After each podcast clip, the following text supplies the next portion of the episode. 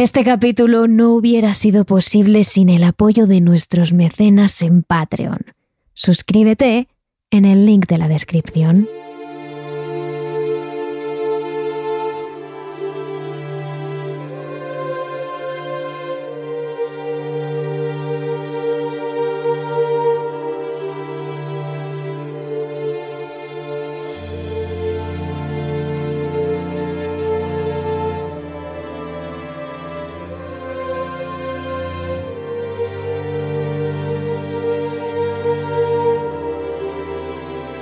Hoy nos situamos en un pequeño pueblo al sur de Inglaterra, muy cerca de la costa, Wootton Under Edge. Uno de esos que siglos atrás servían como alerta temprana para avisar a Londres si los españoles, con su armada invencible, atacaban el reino. Un pueblo costero, pequeño, con un enorme comercio, lleno de marineros, con mucha gente de paso. Y para ese tipo de pueblos es fundamental una posada, un lugar donde toda esa gente de paso pueda quedarse, alojarse y pasar la noche. Pero, desde luego, no todas las posadas son como The Ancient Ram Inn, uno de los edificios más encantados de todo el mundo, con miles de huesos bajo sus terrenos, con un pasado lleno de sacrificios, brujería y asesinatos. Y con un presente en el que las entidades pasean por la casa, lanzan a la gente por los aires o se asoman desde las ventanas. Hoy os contamos la historia de Ancient Run Inn, la posada más encantada del mundo. Y si no os queréis perder ninguna historia, no os olvidéis de seguirnos y de darle a la campanita en la plataforma desde la que nos escuchas. Terrores Nocturnos con Emma Entrena y Silvia Ortiz. Gordon Under Edge es uno de esos pueblos que podríamos decir aptos para tener una casa encantada. Para empezar, porque el pueblo está situado justo en el cruce de dos líneas ley. Las líneas ley son, a grandes rasgos, líneas que atraviesan la Tierra cruzando de forma paralela y perpendicular entre ellas y por las que fluye una energía especial. Son líneas con un especial poder de atracción, con una energía única y poderosa. Algunos dicen que arcana, incluso. Este concepto se inventó en el siglo XX, cuando los investigadores descubrieron que las antiguas civilizaciones, babilónicos, mesopotámicos, celtas o egipcios, construyeron sus monumentos sagrados siguiendo determinadas líneas rectas, sin, por supuesto, comunicarse entre ellos, como si esas líneas atrajeran su atención. De hecho, está comprobado que estas líneas ley atraían el comercio y que por allí pasaba más gente de lo normal. Bien, pues Wootton Under Edge está situado justo en el cruce de dos de ellas. De hecho, está situado exactamente en línea recta con Stonehenge, el monumento prehistórico megalítico más conocido del mundo. Los celtas ya manejaban este concepto. Denominan Wyvern a la energía de la tierra y creían que se movía bajo ella como una serpiente. Quizás por esta energía, un gran número de ellos decidieron asentarse en ese pequeño pueblo del sur de Inglaterra. Allí vivieron en sus cabañas, muy cerca de la naturaleza, de forma pacífica. Y allí realizaron sus rituales. Para los celtas ser ofrecidos como sacrificio a los dioses era un honor, morir a manos de un druida les convertía en héroes a ojos del resto del pueblo. Por eso fueron muchos, cientos, los que murieron allí en Wootton Under Edge.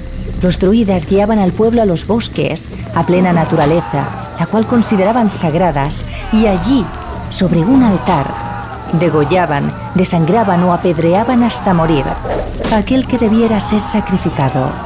Esto es algo que se probará muchos siglos después, cuando en el pueblo se hallan huesos de cadáveres de 5.000 años de antigüedad. Pues sobre ese terreno, sobre ese mismo terreno en el que los druidas sacrificaron a centenares de personas, se construyó el edificio que hoy nos ocupa, Ancient Ram Inn, lo que a día de hoy es una pequeña posada blanca, con tablones de madera entrecruzados y con el tejado a dos aguas. Lo que podríamos considerar la típica posada inglesa. Aunque cuando se construyó, allá por el siglo XI, era posiblemente tres veces más grande de lo que conocemos ahora. Históricamente, la primera vez que se tiene constancia de su utilización es en 1145. Para ese momento, en el pueblo, se estaba construyendo la iglesia más grande de la zona, la iglesia de Saint Mary. Y la mano de obra eran ni más ni menos que esclavos o prisioneros de guerra que habían sido condenados a hacer trabajos forzosos. La iglesia se construyó con la sangre de miles de personas que no eran libres, que picaban piedra de sol a sol en condiciones infrahumanas, que apenas tenían para comer o beber. Caridad cristiana. Con ellos, poca. Pero ciertos sacerdotes, algunos buenos hombres que vieron lo que se estaba haciendo con estas pobres gentes, decidieron liberarlos. Y lo hicieron utilizando de Ancient Ramin. Se construyeron dos túneles, uno que iba desde la chimenea de la posada a la iglesia y otro que iba desde esa misma chimenea al lago que queda a pocos metros de la propiedad. El plan de los sacerdotes era claro, sacar a los esclavos y a los presos hasta la posada y desde allí guiarlos al lago, desde donde podrían ayudarlos a escapar. Algo que por supuesto buena parte de los altos mandos de la iglesia no vieron con buenos ojos. Los grandes obispos comenzaron a considerar a Wootton Anderedge y a los dueños de la posada como unos rebeldes, quizás incluso como unos herejes o peor aún, como malditos.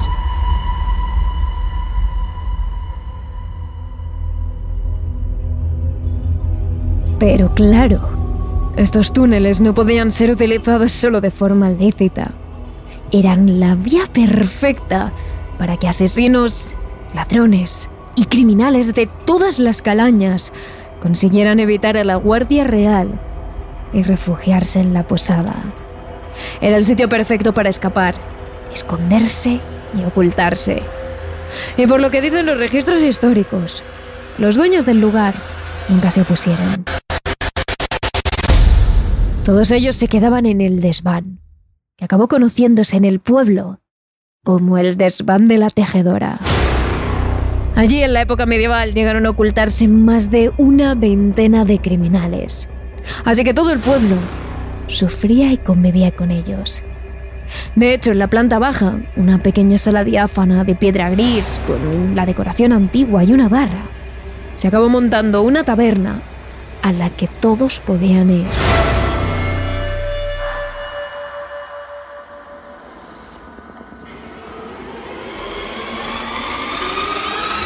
A poco, según avanzaba el tiempo, el pueblo fue cogiendo fama de maldito, de hereje, de criminal. Nadie hablaba muy bien de Wotan Anderedge. Se empezó a decir que los animales mitológicos, los monstruos e incluso el propio diablo campaban a sus anchas por el pueblo.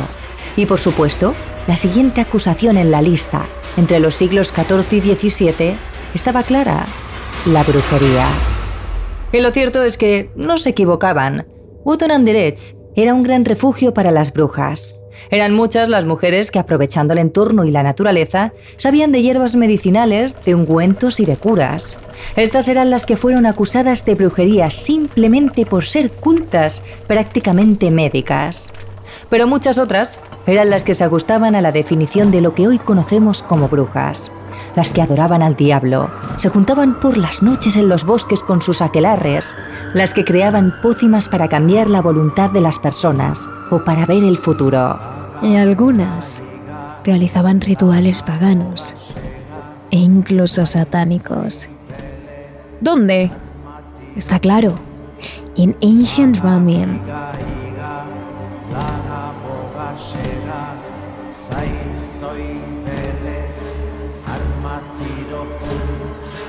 De nuevo, como prueban los huesos que se encontraron en esta posada siglos después, allí se realizaron rituales satánicos en los que se incluían dagas, animales y a veces niños.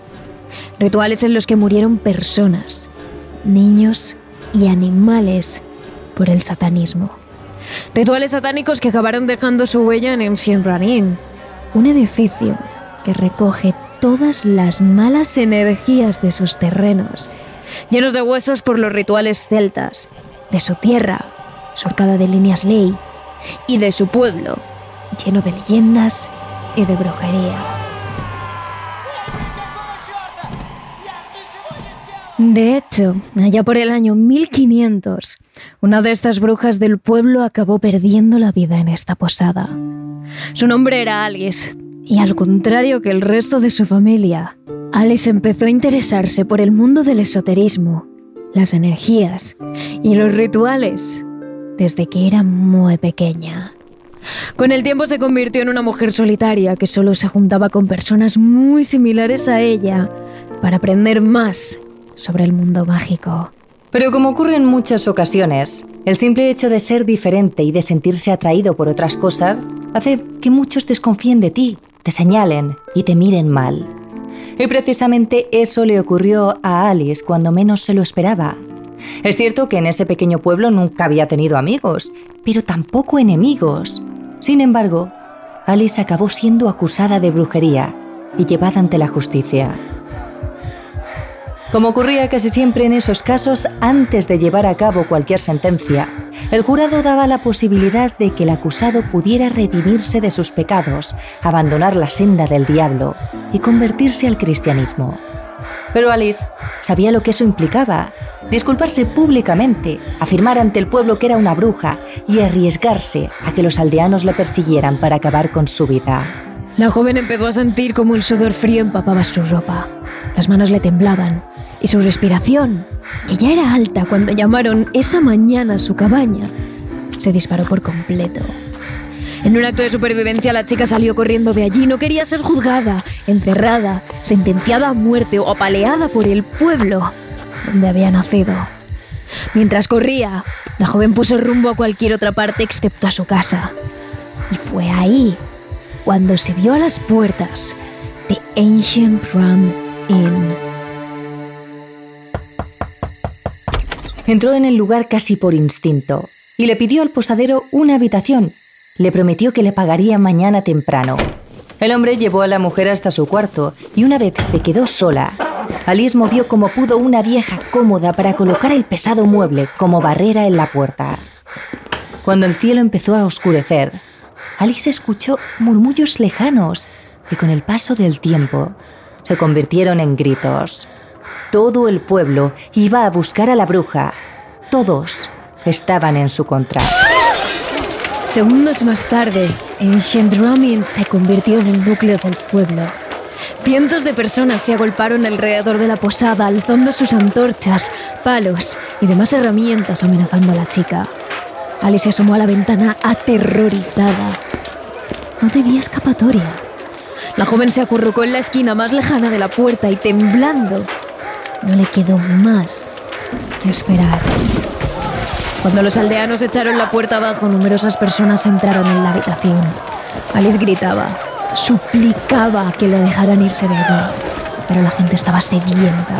Querían acabar con la vida de esa asquerosa bruja. Uno a uno se fueron pasando a la joven Alice. Sus pies apenas rozaban el suelo. Los hombres la empujaban con tanta fuerza que Alice sentía que volaba. En uno de sus últimos lanzamientos, la joven aterrizó sobre un montón de paja. Dos hombres grandes agarraron los brazos de la chica y empujaron su cuerpo contra una viga de madera, mientras ataban sus manos alrededor de esta. En los ojos de Alice se reflejaron las llamas de las antorchas, que en cuestión de segundos comenzaron a devorar ese montón de paja, y con ello, el cuerpo de la joven Alice.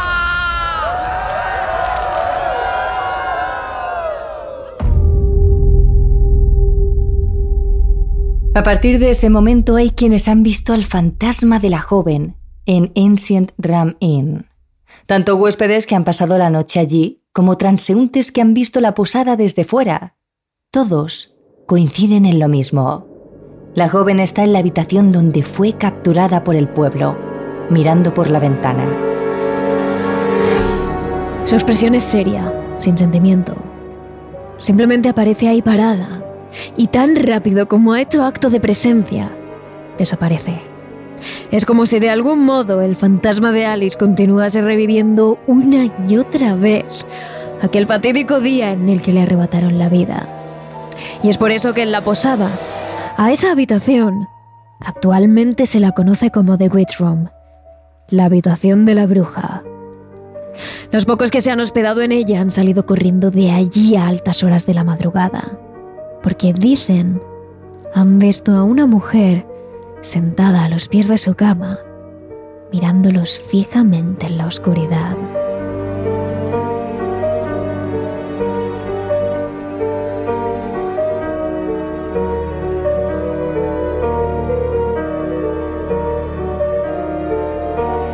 Pero con el tiempo, esta antigua posada ha dejado de servir a esclavos, sacerdotes y brujas.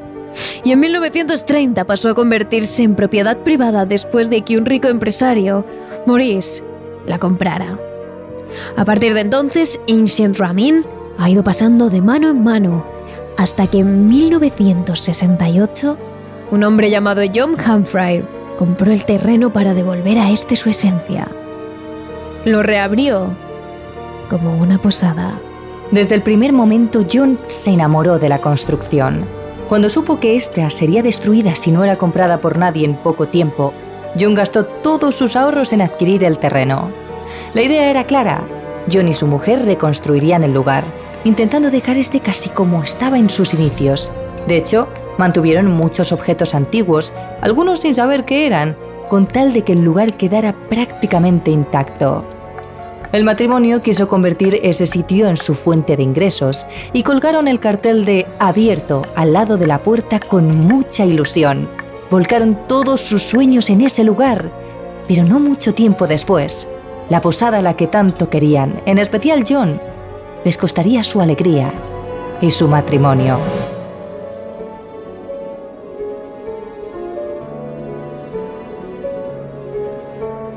La primera noche que John su mujer y su hija Caroline durmieron allí. El matrimonio se despertó varias veces durante la noche. John sintió como algo le agarraba de la pierna poco a poco y tiraba de él hacia los pies de la cama. El hombre se despertó varias veces sobresaltado, pero cuando abrió los ojos, allí nunca había nada. Su mujer escuchaba constantes susurros. Primero pensó que lo estaba soñando, pero se dio cuenta de que una de las veces que se despertó durante la noche, esos susurros seguían sonando muy cerca de su oído. Incluso hasta llegó a sentir un aire cálido en su cara, como si alguien murmurara muy cerca de ella. Caroline, la pequeña, también se despertó varias veces esa primera noche. Escuchaba pasos por su habitación. incluso llegó a ver una sombra inmóvil cerca de su cama. Una figura que la perseguiría durante los siguientes años que pasó en aquella posada. Y de mayor, Caroline diría en el programa de televisión estadounidense, Cazadores de Fantasmas. Sí, algo sucede aquí. No hay duda al respecto. Los cuadros se caen de las paredes, los objetos siempre se mueven de sitio. Aunque no los ves moverse, solo encuentras las cosas en otros sitios. Me di cuenta de ello cuando la gente se hospedaba aquí y terminaba huyendo por las ventanas. A pesar de las experiencias de la familia y de los rumores sobre que la posada estaba encantada, los Humphrey decidieron seguir adelante con su sueño. Pero cada vez que alguien se hospedaba allí, salía de Ancient Ramin antes de la mañana siguiente. De hecho, como bien dice Caroline, hubo quienes decidieron escapar por las ventanas de la posada. Llegaron a sentir tal miedo que ni siquiera se vieron capaces de atravesar el interior del edificio y decidieron saltar directamente a la calle.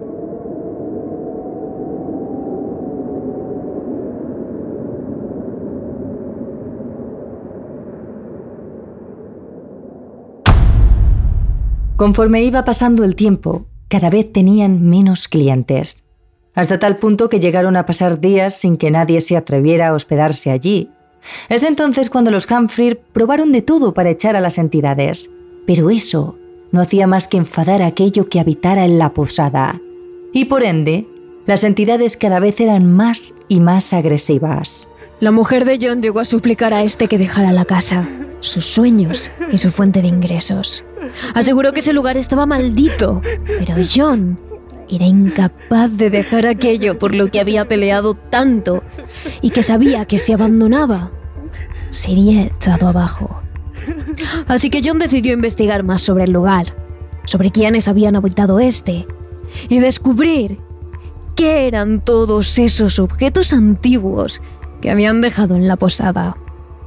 Los investigadores aseguraron que algunos habían servido para rendir culto al demonio, y de ahí atrajeran tan malas energías. En otros casos, algunas entidades se habían pegado a un objeto en concreto y no desaparecerían, a no ser que se sacara dicho objeto de la posada. John aprovechó el momento para hacer reformas en el granero y ahí encontró más pruebas, dagas y objetos de restos humanos con más de mil años de antigüedad. Cuando el hombre investigó sobre el lugar, era consciente de que Ancient Running había sido levantada sobre un cementerio pagano, pero jamás pensó que los huesos estarían tan en la superficie. ¿Podrían haberse cometido asesinatos en ese mismo edificio? Con el paso de los meses, en base a sus investigaciones, John piensa que quizás, hace mucho tiempo, en Ancient Running podrían haberse realizado sacrificios y rituales con animales y con personas, incluidos niños. En un rápido vistazo al suelo de la posada, los investigadores llegaron a encontrar más de 50 cadáveres enterrados. Hasta la Universidad de Bristol puso la mirada en Ancient Ramin y llamó a John para negociar y hacer un análisis más profundo del terreno. Pero John se negó rotundamente. Sabía que esas investigaciones acabarían suponiendo la demolición de la posada y eso no lo podía permitir. Una vez analizado en profundidad aquello que se ve, lo material, John pasó al siguiente nivel, investigar a las entidades que habitaban la posada. Llamó entonces no solo a uno, sino a varios equipos de investigación paranormal. Durante algunas semanas, los expertos y mediums estuvieron analizando una a una las salas de Ancient Ramin y se intentaron comunicar con los espíritus que allí habitaban. Es a partir de ahí cuando, de alguna manera, las entidades tomaron más fuerza y llegaron a tomar forma física. Una de las primeras fue un centurión montado a caballo, que se aparecía cabalgando en los pasillos de la planta superior, atravesando las paredes de la posada. El nieto de John, al que le encantaban estas cosas, llegó a hacer una sesión de Ouija en Ancient Ramin. Algo muy arriesgado, y todavía más si se hace en un lugar como esa posada repleta de entidades. De hecho, el propio nieto de John lo pudo comprobar cuando al poco de empezar, una energía invisible le hizo levitar hasta un metro del suelo para luego lanzarle contra la puerta de la habitación. Otra de las figuras que más empezó a aparecer a los investigadores y a los Humphrey durante los primeros días fue la de una cabra, a eso de las 3 de la mañana. Precisamente, este animal hay quienes mantienen que es una clara alusión al diablo. Y también hay algo aquí que te despierta por la noche queriendo sexo. ¿Has oído hablar de los incubos? Esa es la pregunta que le hizo John Humphrey a uno de los integrantes del programa estadounidense Buscadores de Fantasmas. John se ha despertado varias noches al sentir como una presencia intenta abusar de él sexualmente. Puede parecer una locura, pero lo cierto es que antiguos huéspedes del hotel ya denunciaron eso. De hecho, este tipo de entidades se hacen llamar incubos o súcubos. Y algunas leyendas medievales occidentales dicen que son demonios que abusan sexualmente de sus víctimas.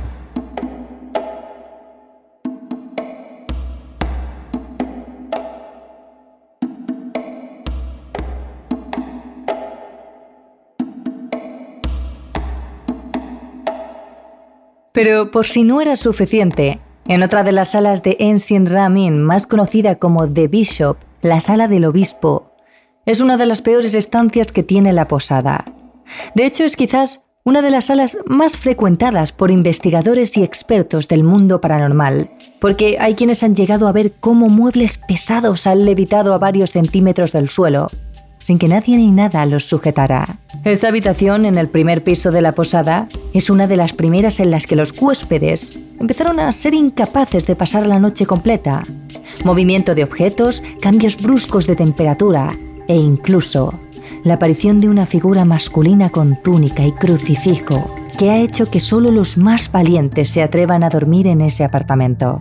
En total, los investigadores afirman que hay unas 20 entidades en Ancient Ramin. De hecho, entre todas, existen dos que quizás son las peores. Una de ellas es conocida como Edward, el fantasma de un hombre alto, de rasgos fuertes, patillas largas y densas, y sombrero de otra época. Se dice que es tan poderoso que se sabe que hace acto de presencia en la posada porque literalmente el resto de entidades desaparecen, como si les diera miedo. Mikkel es el otro espectro que en muchas ocasiones acompaña a Edward.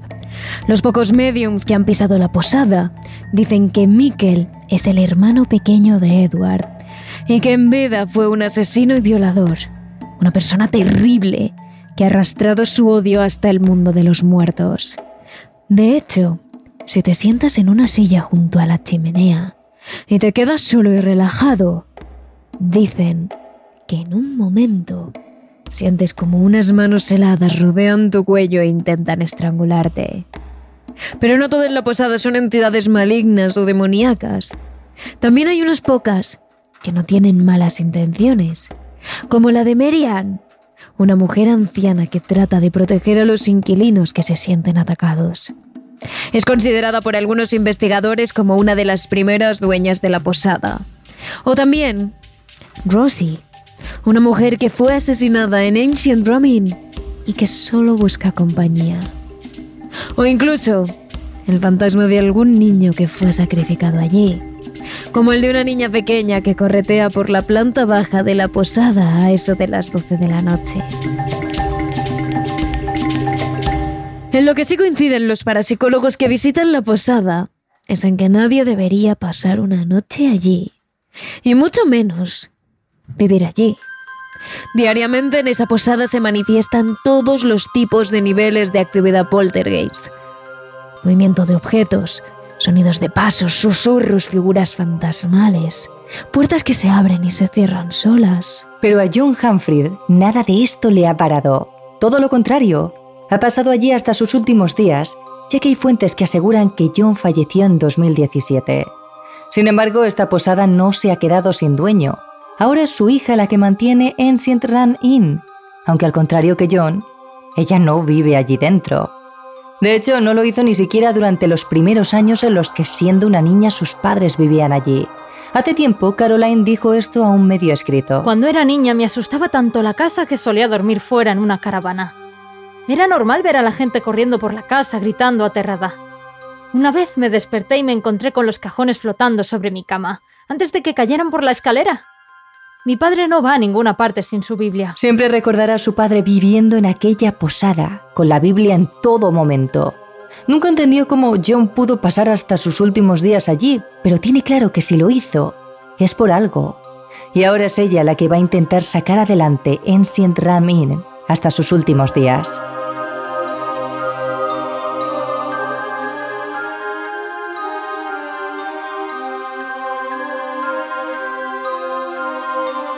Actualmente las visitas a este lugar están disponibles, aunque te lo advertimos.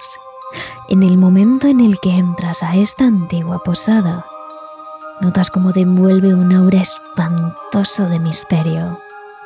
Las paredes desnudas, las tablas de madera que crujen cuando las pisas y las escaleras empinadas acompañan a este frío ambiente en el que es posible que te encuentres con sombras misteriosas y escalofriantes. Y dicho esto, ¿te atreves a entrar? Ya sabes que en Ancient Drum Inn se realizaron varios rituales celtas y que por ello su terreno ha quedado maldito. Pero ¿quieres saber cómo se hacían estos rituales celtas? Cómo morían estas personas a manos de los druidas. Te lo contamos en nuestro capítulo extra de esta semana en Patreon. Así que ya lo sabes, si quieres escuchar dos capítulos semanales de terrores nocturnos, no dudes en unirte a nuestra familia de Patreon. Y por cierto, para estar al tanto de los últimos capítulos y especiales, no te olvides de seguirnos por aquí, donde cada semana tendrás contenido cargado de misterio y terror. Además, ya sabes que estaremos subiendo mucho más contenido a nuestras redes sociales. Somos arroba terroresn en Twitter y arroba terrores nocturnos barra baja TRN en Instagram y TikTok, donde por cierto subimos vídeos de misterio todos los días. Os esperamos. Terrores Nocturnos, realizado por David Fernández Marcos.